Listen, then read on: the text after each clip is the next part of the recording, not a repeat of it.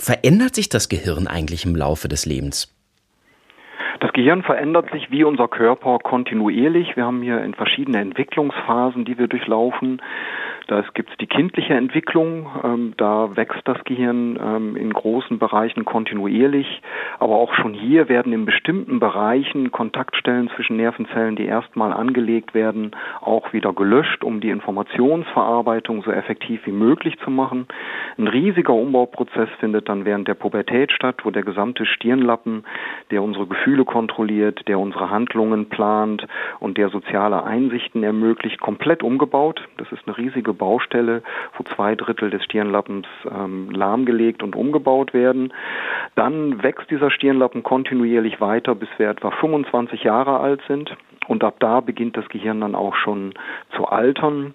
Ähm, das heißt, äh, die Abbauprozesse überwiegen den Aufbauprozesse. Das wird besonders sichtbar jenseits des 50. Lebensjahr, wo man sagen kann, dass etwa statistisch gesehen alle fünf Jahre ein Prozent unserer Nervenzellen absterben.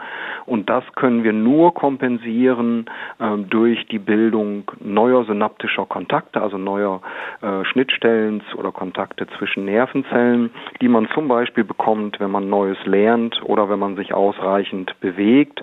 Und in einigen Gehirngebieten können auch noch neue Nervenzellen gebildet werden, die, die quasi hier diesem Abbauprozess entgegenwirken. Aber auch im Alter verändert sich unser Gehirn noch, äh, und zwar hinsichtlich dessen, wie es benutzt wird.